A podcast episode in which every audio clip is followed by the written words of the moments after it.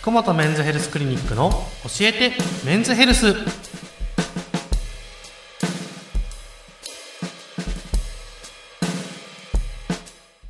本日も福本和彦先生とともにお送りいたします。先生よろしくお願いします。お願いします。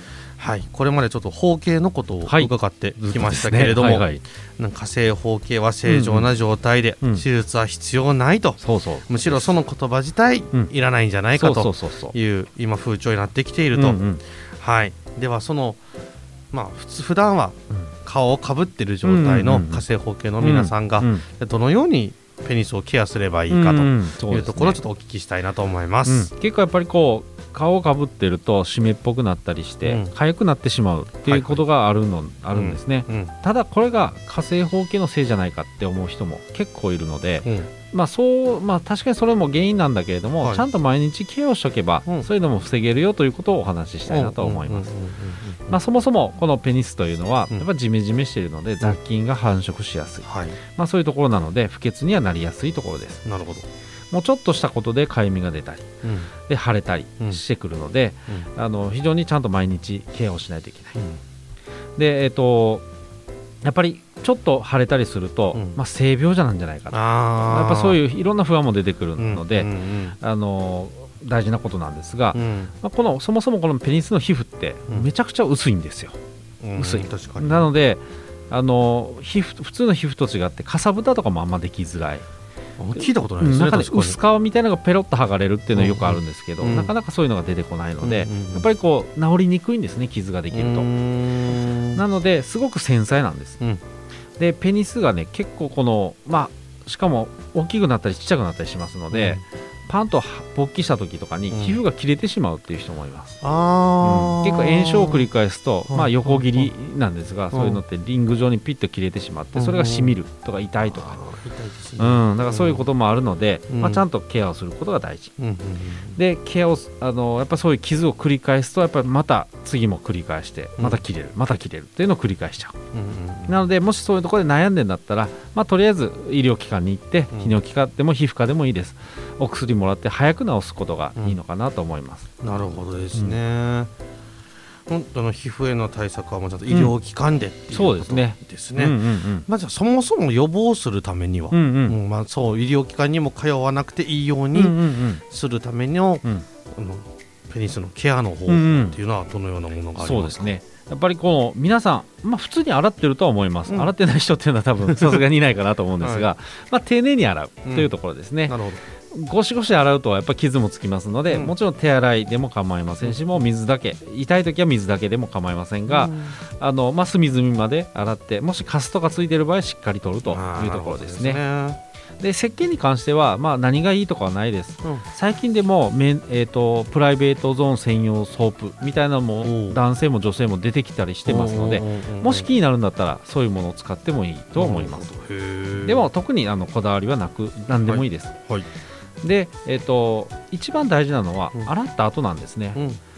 ペニスの拭き方です。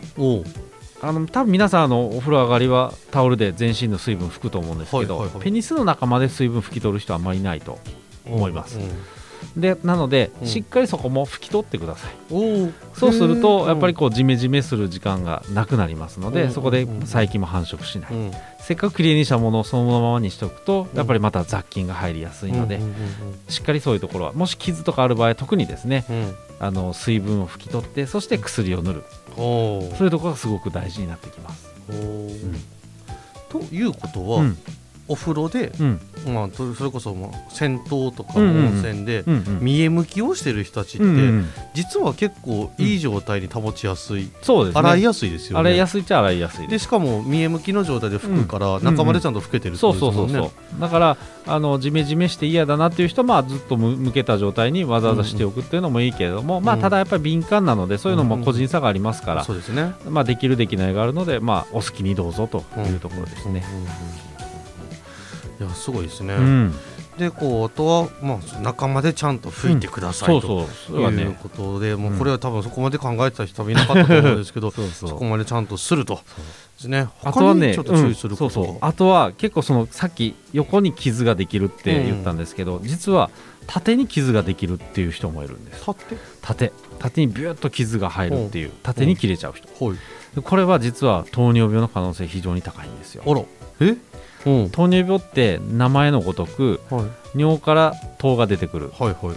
で糖分っていうのは人間も大好きですけど、はい。ばい菌もすごく大好きなんです。はいはいはい。なのでペニスの周りにうん。いっぱい糖がついてると、うん。やっぱりばい菌が繁殖しやすいんですね。ああなるほど、うん。でそこに傷をいっぱいつく。それがもう腫れ上がって縦に切れちゃう。これが糖尿病の皮膚炎の特徴なんですよ意外とこれってあの医者でも知らない、うん。うん、病気ですね、で今の糖尿病のお薬では、うん。糖を外に出してあのと血糖を下げるというようなお薬も出るんですが、うん。その副作用もそこういうのがあります。なので非常にこれは注意してほしいなと思いますでこれも糖尿病のその皮膚炎ってやっぱ治りにくいのでちょっと特殊なお薬使わないと治らないのでそれこそ泌尿器科に行って、うん。まあ、皮膚科でもいいけどうん。言って、えー治してほしいなと思いますしうん。僕の外来では、うん。実はそういうことがきっかけで糖尿病を見つけるという人も結構いるんですよ、うん。若い人たちで、なのでそういう傷がもし縦に傷があるなとうん。治りにくいなと思ったらすぐ病院行ってほしいなと思います。これあれですねやっぱりあのこう、ペニスで自分の健康状態が結構分かることもあるっていうことですよね。そうです。だから、おまあ、男性にとってのシンボルなので、自分のペニス大事にしてあげて、うんうん。ちゃんと毎日きれいに洗う、うんきれいに拭く、うん。